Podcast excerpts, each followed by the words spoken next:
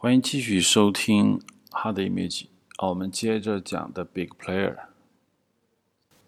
孤儿救赎记》这个电影是标准意义的中国最喜欢的家庭伦理片。故事很简单，就说有一个富翁，然后他有个侄子，就是一坏蛋。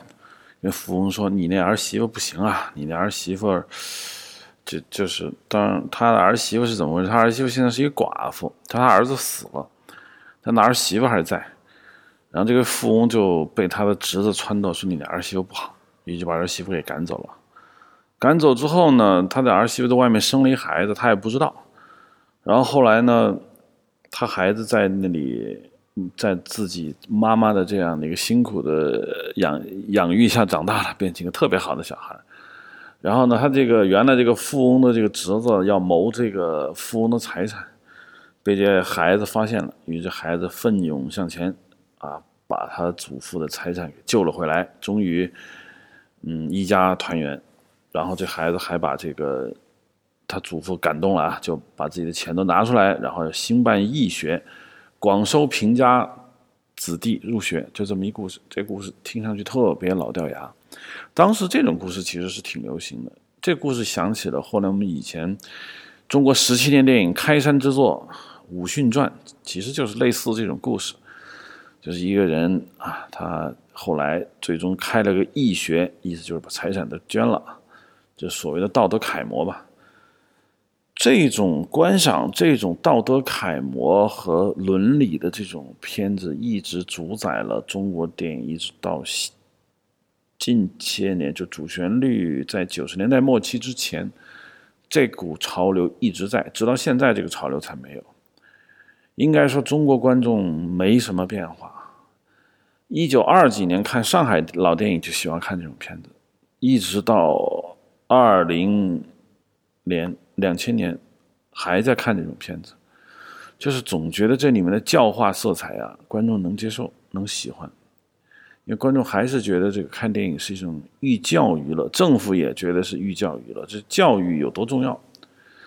总之呢，这个现在看起来老掉牙的电影，在当时上海上映的是红极一时，整个明星电影公司因此而确立了。《孤儿救赎记》没有太多可聊，但我觉得比较可以聊的是，她这个女主角叫王汉伦。王汉伦应该是中国第一个女明星，之前已经。有过女演员了，我之前讲过，像庄子时期啊，包括之前呃，明星公司呃，张世川他们拍的最早那些电影，都是由女性，呃，女性角色由男性来演，像《难夫难妻》。但是呢，后面还是慢慢的女性冲破了这样的一个中国的封建的礼教的 桎梏，然后开始在荧幕上亮相。但是那个时候，女女演员有，但是没有女明星。王汉伦呢，就是作为《孤儿救赎剧》女主角，红极一时，成了中国的这个第一位女明星。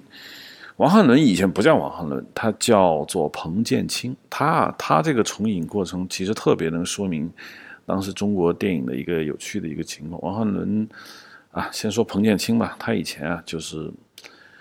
爹妈又是富商，反正就是有挺有钱的。然后呢，他自己结婚特别早，结婚早之后他离婚也早，因为当时结婚的时候他就是包办婚姻嘛。他父母死了以后，他的哥哥跟他嫂子就把他嫁给了一个，就是一个煤矿啊老板，一个官僚吧。然后后来他们离婚了。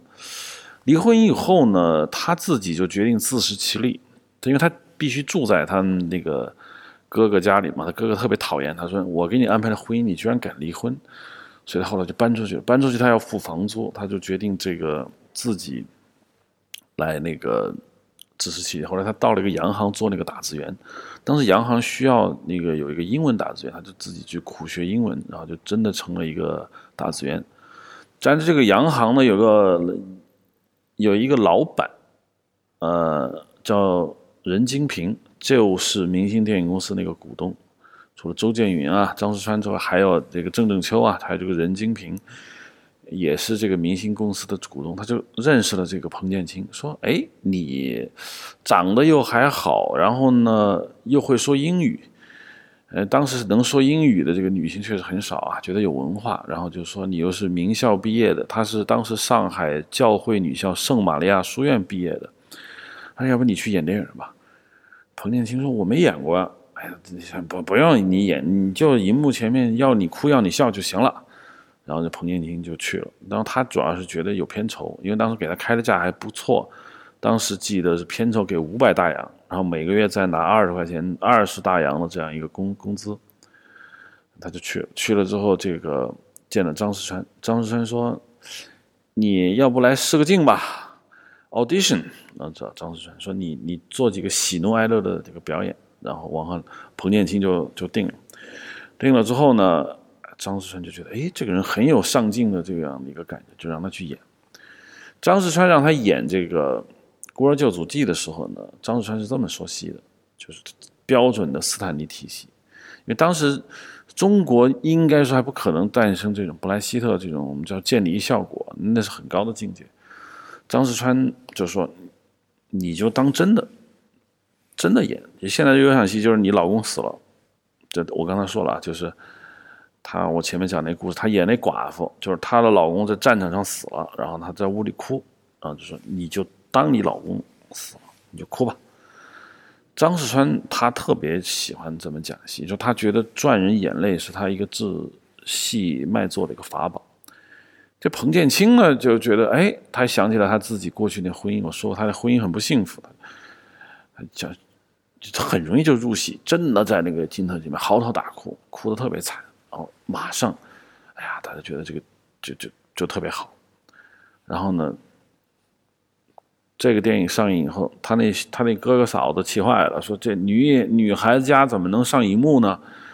就跟他断绝关系。然后这彭建清就一怒之下说：“那我我也不跟你们姓了。”嗯，他就改叫王汉伦。汉伦呢，就是 Helen，当时比较流行的这么一个一个一个。当时起的什么洋名吧，比如当时那个黎丽丽啊、丽丽啊，这都是当时喜欢的那西方名。他自己后来啊，王汉伦这个人挺有意思的，因为这个上海电影圈也不大，他有些人是串起来的。王汉伦以后，他虽然又演了好几部电影很卖座，然后他又成了女明星，但是他当时的工资并不高，因为。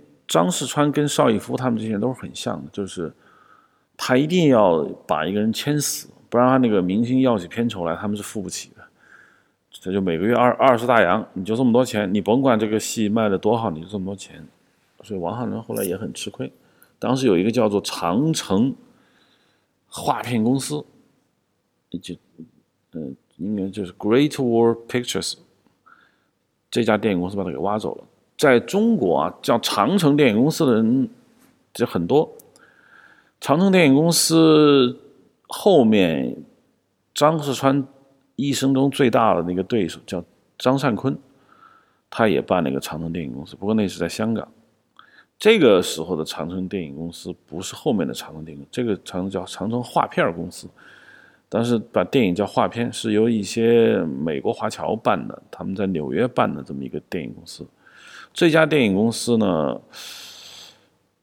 应该说是当时中国一个特别正气的一个电影公司。他们不是太喜欢这种说像张世川他是瞧不上的，张世川这电影都是哗众取宠。他们要拍那种特别斗志昂扬、正气凛然的电影。所以当时他们花大价钱就把王汉伦给挖过去，挖过去就拍了表现这个王汉伦最爱演的这种一个女性题材，叫《弃妇》。被遗弃的妇女也是很轰动。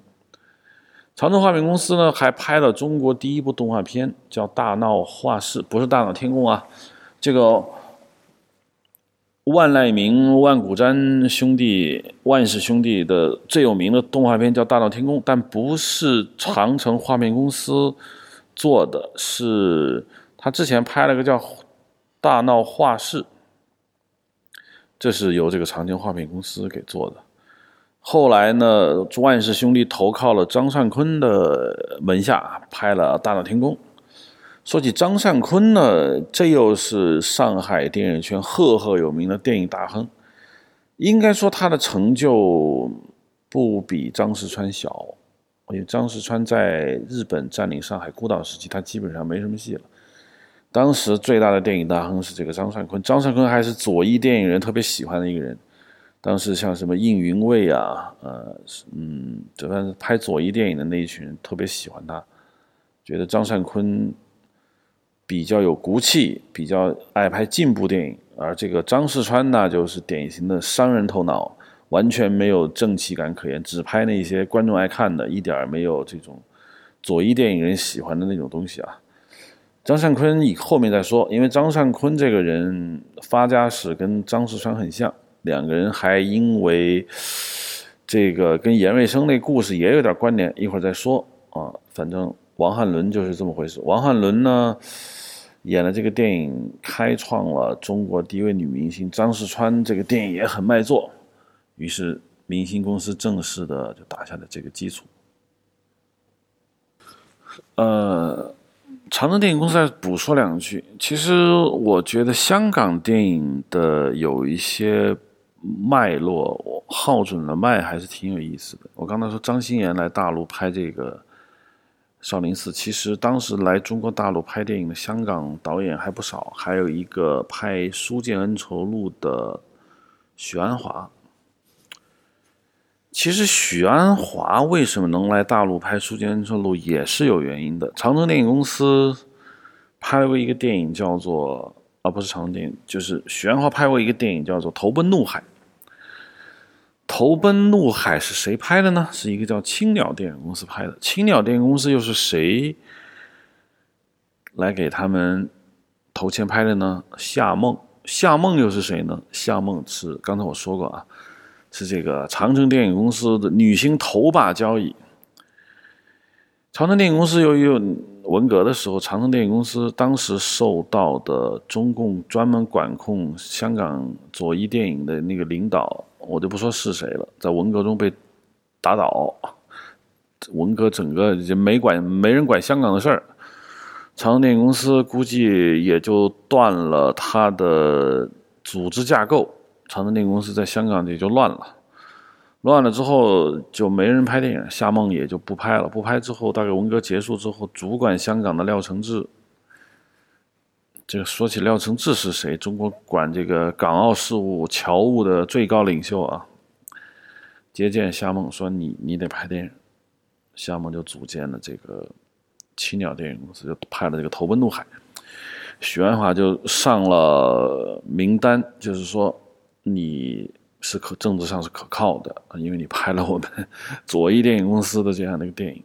那你拍《书剑恩仇来大陆拍武侠片，因为你应该说啊，左翼在香港电影是这么回事，他们拍国语片，那国语片嘛，你也知道，不要不能拍粤语片，粤语片就本本本本土化了，国语片是要心向大陆，那粤语片就想着有大陆分离主义色彩。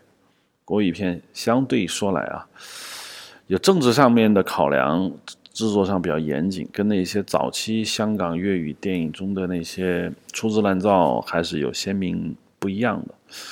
总之，香港的这个跟大陆的关系之复杂，是可以体现在香港电影史上面的。这个要是有兴趣的话呢，可以专门来讲这个香港电影香港电影。不是大家简单的认为就那么点儿徐克、吴宇森就说完了的事情啊。就先说这么多，还是像我刚才说的，嗯，张世川呢依然是我想讲的主流，因为他才是真正的电影人。以政治目的拍电影，你电影拍的有多好，我觉得目的都不是太纯洁，很难说是真正的电影人。孤儿救主记成功以后，呃，张世川。尝到了甜头。他原先他并不是特别对这种郑正秋的这种家庭伦理剧有那么好的好感，但这个片子卖了钱，所以他跟郑正秋就是开始专门研究这种叫正剧。所以中国的正剧，其实不能简单说就是悲剧，但是确实以悲为主，最后给一个比较光明的结尾，这个叫正剧。当时郑正秋大概。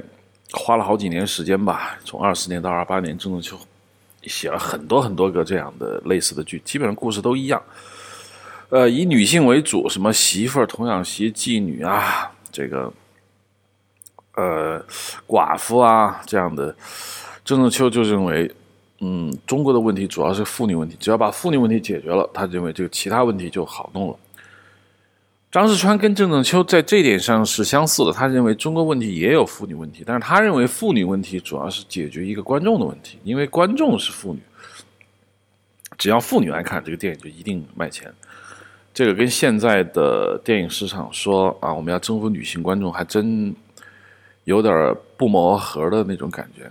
我记得我奶奶，我奶奶小时候跟我说，她当时。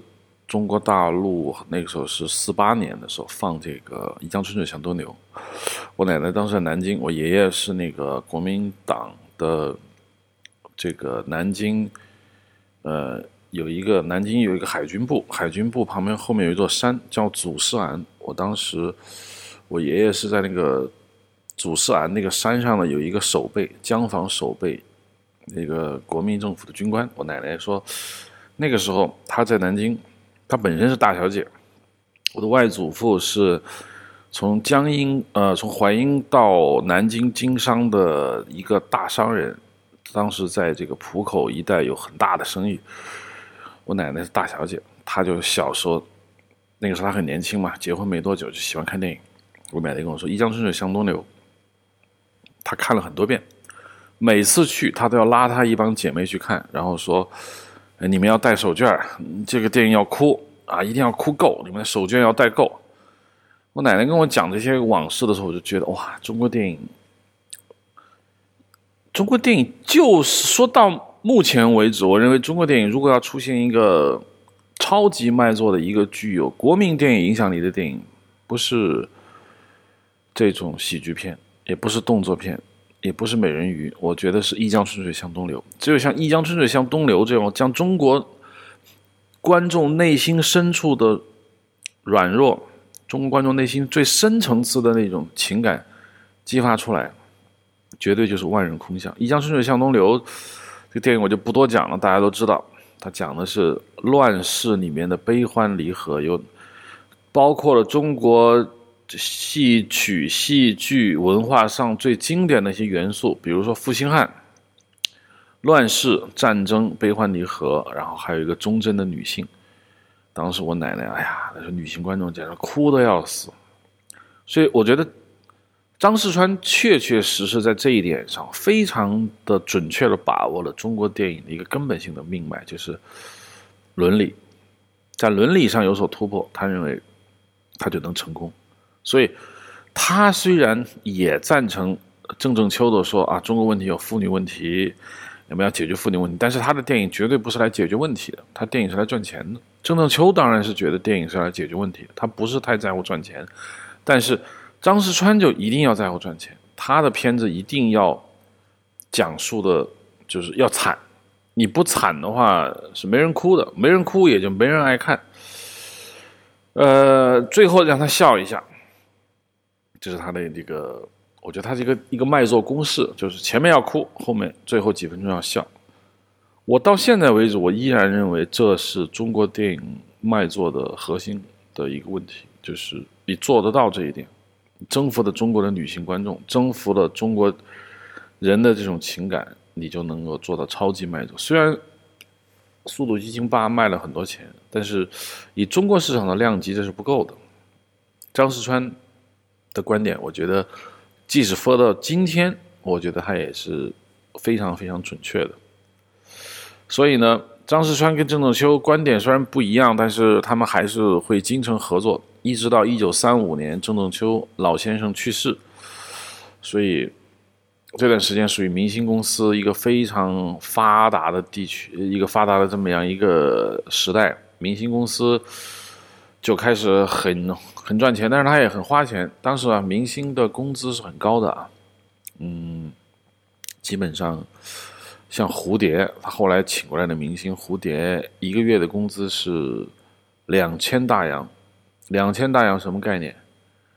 当时大学教授做到顶，大概四五百大洋，再加上捞外快，像鲁迅这样大学教授做到顶，再捞外快，写稿。写文章能一个月拿八百大洋，呃，梅兰芳他们一个月能拿到一千大洋左右，蝴蝶是一天一个月两千大洋，相当于现在二十万人民币一个月，这已经是很可观的一个数字了。嗯，所以花钱如流水嘛，场面要大，因为中国当时电影圈，应该说哪个国家电影圈都是这样吧，讲排场，讲阔气。张世川要供明星嘛。明星要吃要住，蝴蝶除了拿片酬之外，还要有车送他去出国购物，全都是公司报销。那这个这个浮华世界，我想人人都是很清楚的。当然了，那个时代呢，呃，明星公司也就是扩大了股本，大概到一九二八年的时候，明星公司的股本就上来了，就变成了一个二十万。股的这么一个二十万大洋的一个股本的公司，二十万大洋，搁到现在就是两千万的一个股本，然后就很多人来认购，然后明星变成了明星股份公司。说一下，在那个时代，我只讲明星公司，并不表示那个时候只有明星公司。那个时候还有一个非常有名的电影公司叫联华影。那个电影公司，联华电影公司应该说比明星电影公司是当时最大的两个电影公司。不过说起来，明呃联华电影公司的来头就更大，钱就更多。它是谁创办的呢？它是两位电影中国电影先驱罗明瑞，呃和这个呃罗明佑和这个黎明伟。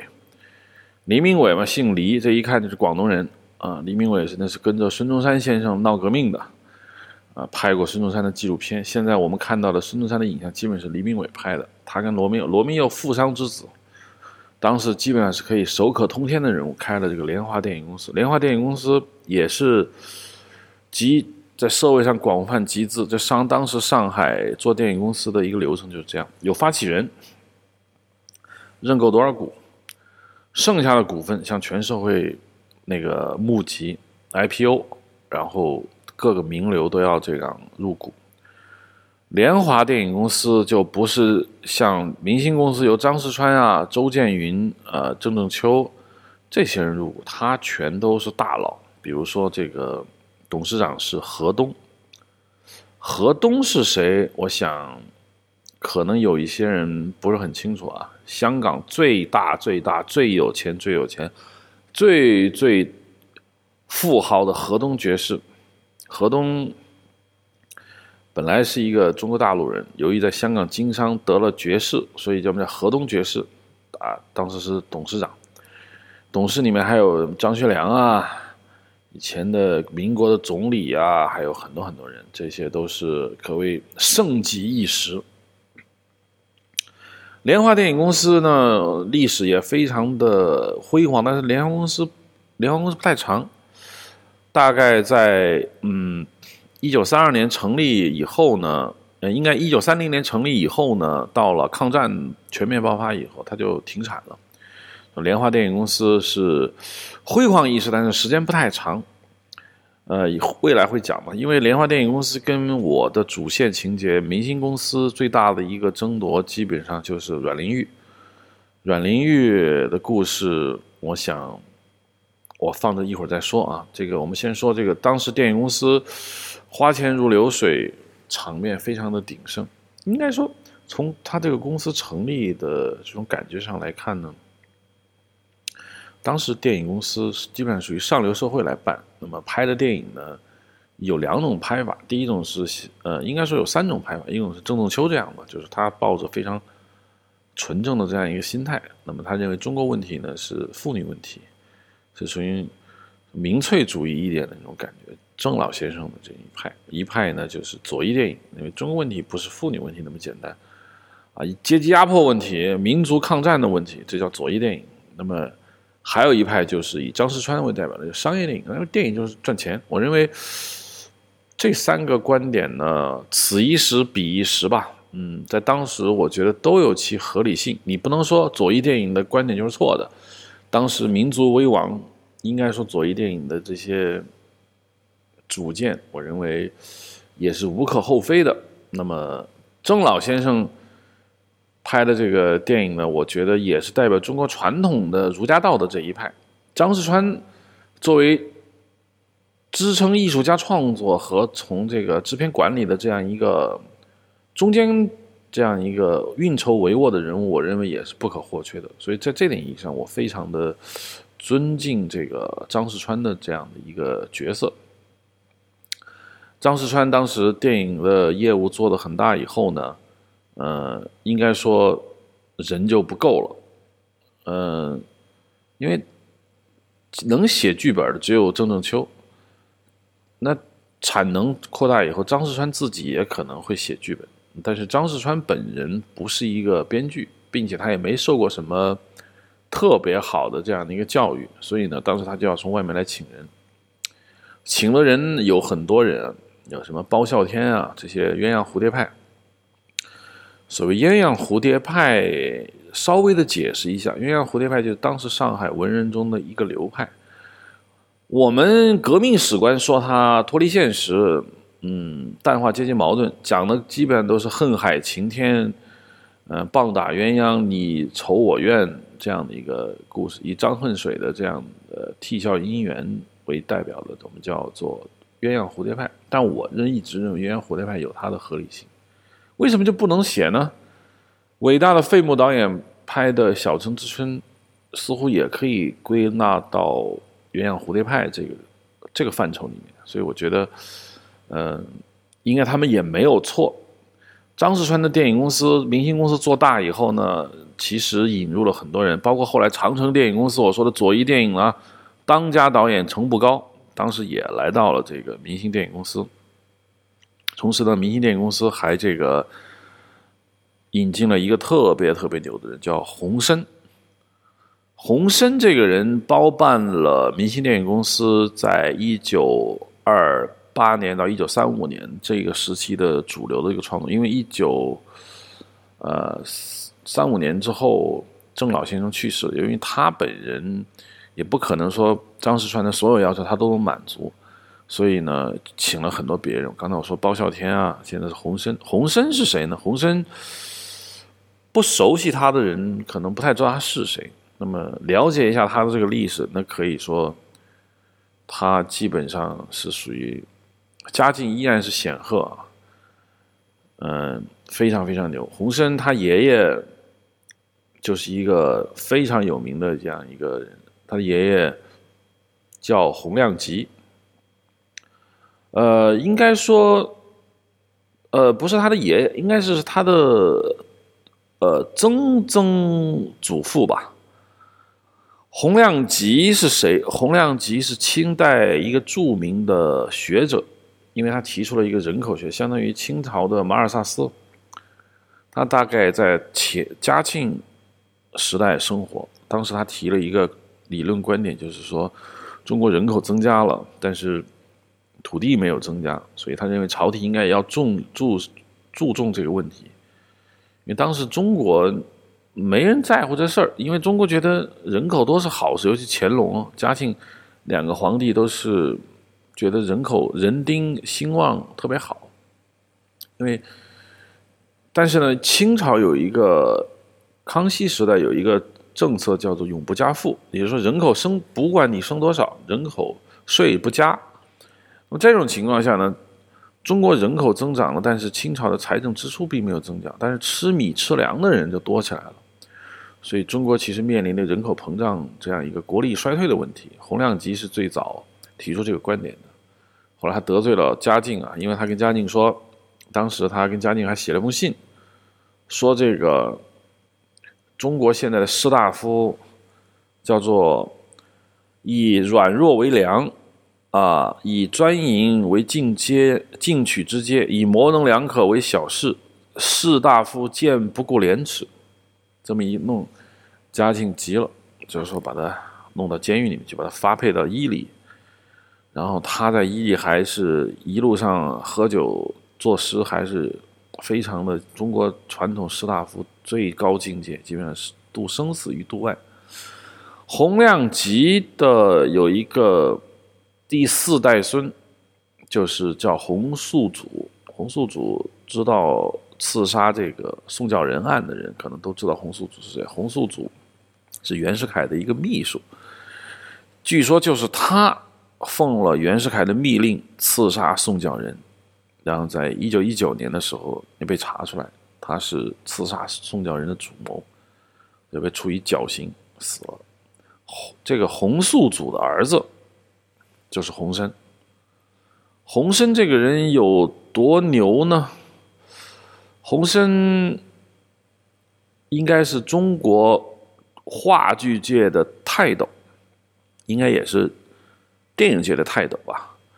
他是从小就受过非常好的教育，南洋公学呀，上海徐汇公学，后来考了清华，啊，去了美国，去了美国读俄亥俄州立大学，然后又去哈佛大学。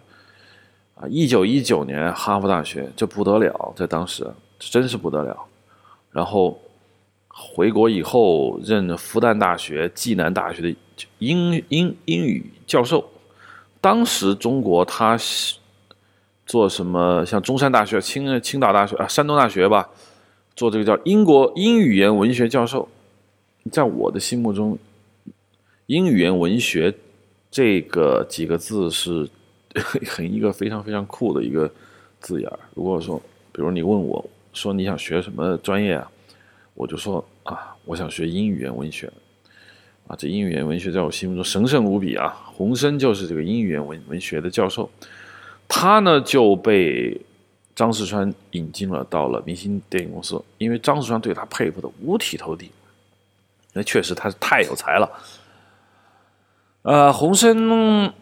四九年以后呢，成了中国文化界的头面人物，中国文联副主席吧，中国戏剧家协会副主席，反正就是中国文化界头面人物，并且是中国以前我们把它叫文明戏嘛，就是话剧的前身是洪生老先生把这个文明戏的名字改了改，叫做话剧，这个是洪生老先生做的。张世川有了洪生，有了包笑天以后呢，他这个电影公司就从，呃，创作这个环节上就充实了很多。但是呢，应该说明星公司还是家大业大，还是不够。呃，不仅他人不够，他现在地方也不够了。他原来呢就是在这个一个露天摄影棚拍，但露天摄影棚比较受天气影响。原来我找个晴天，我来拍一天的戏。那产量不大的情况下就可以。那么，那后来明星公司红了以后呢，呃，一年拍几十部电影，那几乎每天都要拍。你不可能说我天天都是太阳，毕竟上海好像还不是那种天天都是晴天的这么一个城市，所以他就建了他的这个室就室内摄影棚，这搞的是非常之大。因为是这样，即使有洪生、有包笑天这样的人进来，对于明星电影公司来说呢，就是还是不够。所以呢。张世川本人就成了一个多面手。据说张世川这个人啊，嗯，他喜欢抽鸦片，跟那个我后面要说的一个张善坤是一样的，都是鸦片瘾特别大。他每天他们两个人就，比如他跟郑仲秋两个人就会往那个烟榻上一躺，然后两人抽鸦片，然后就是讨论故事。讨论完故事，马上就写剧本，因为当时剧本也比较简单，故事也比较短，这样呢就还行，嗯。张世川这个人啊，我觉得怎么怎么说呢？张世川他自己知道自己没什么才华，所以笨鸟先飞，以勤补拙。他经常就一个人坐在家里，他也不爱应酬。应该说，作为一个大制片家，他是应该应酬的。但是呢，他除了必要的应酬，比如他要找演员，他要挖人，他出去喝酒。那平时他就在家一待，然后就在屋里琢磨看书。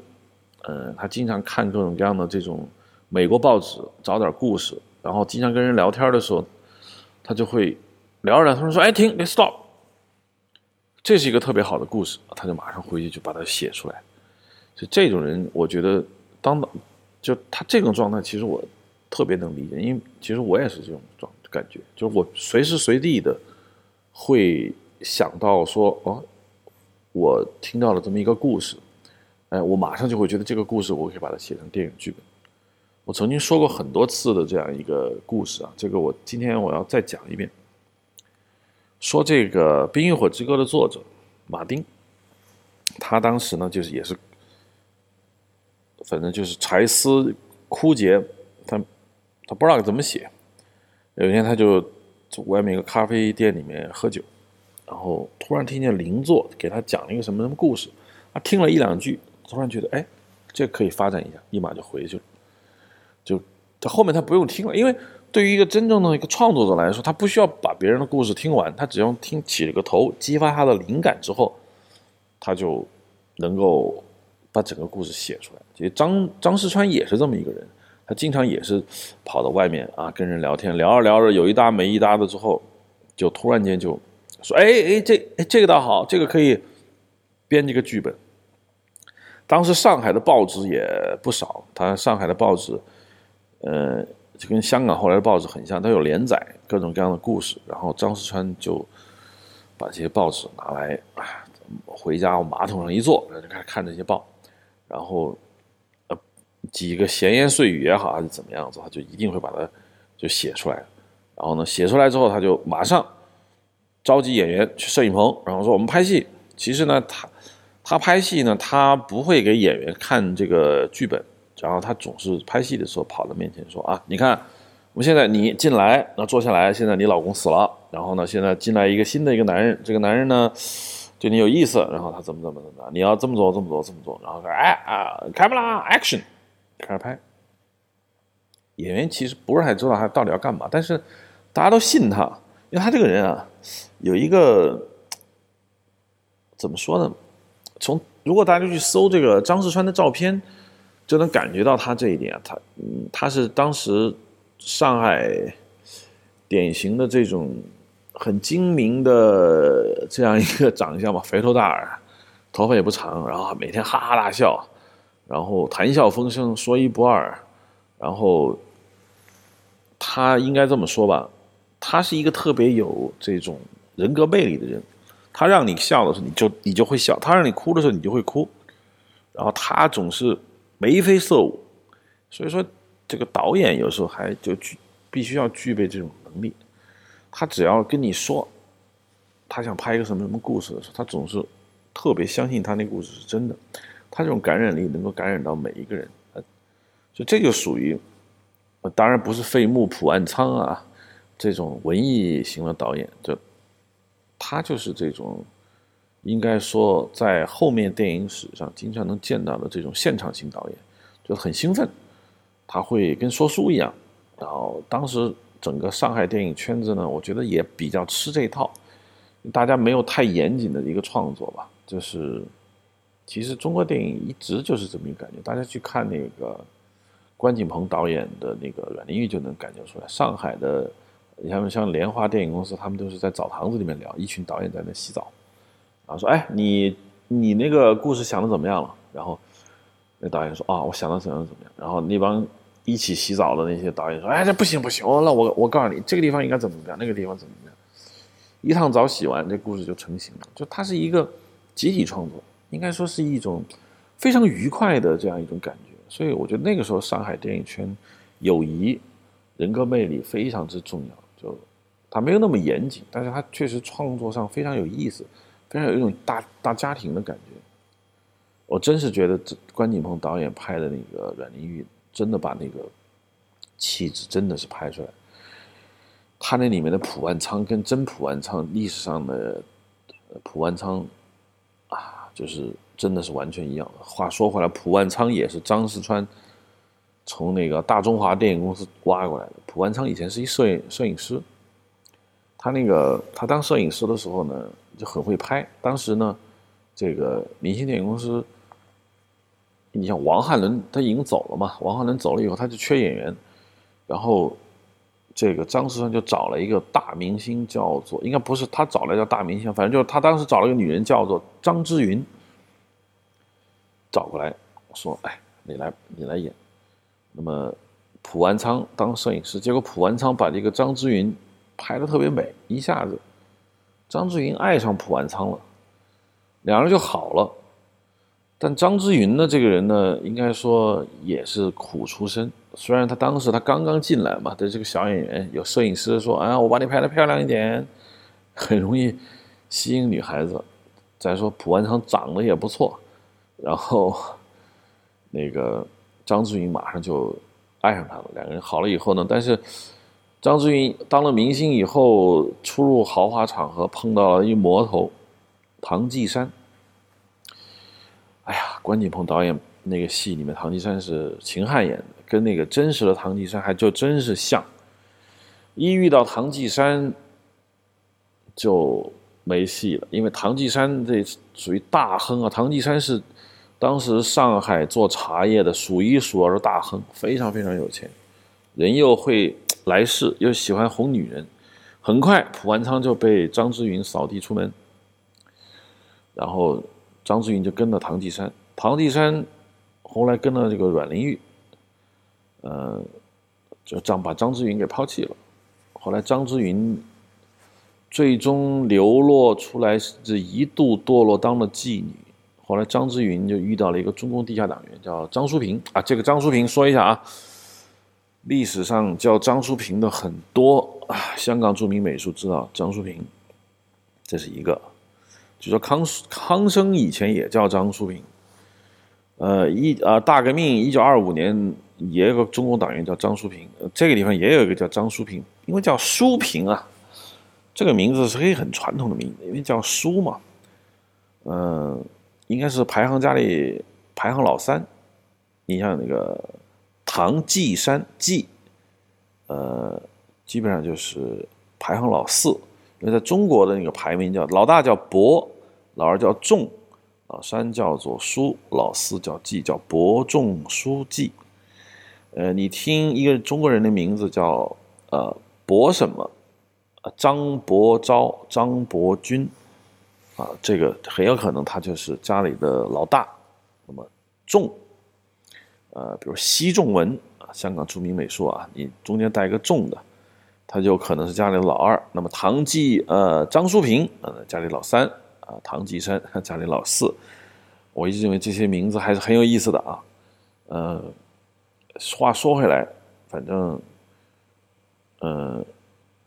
大家要想了解那个时代的电影的氛围呢，看看关锦鹏导演的《阮玲玉》，确确实实是一件非常有意思的一个事情。好，今天的 Big Player 就讲到这儿。之所以讲这个 Big Player，我再次重申一下，因为我想讲制片人、讲导演、讲演员，讲的非常多的，但是中国人中国电影是几乎不讲制片人。我想这个小专题。讲讲制片人还是有意思的，并不是说我觉得张世川有多伟大。我再次重申一下，张世川就是一个职业制片人，职业不一定表示伟大，但是只要做的职业，我都会很尊重。好了，今天的 The Big Player 大玩家就讲到这里，下期我们继续。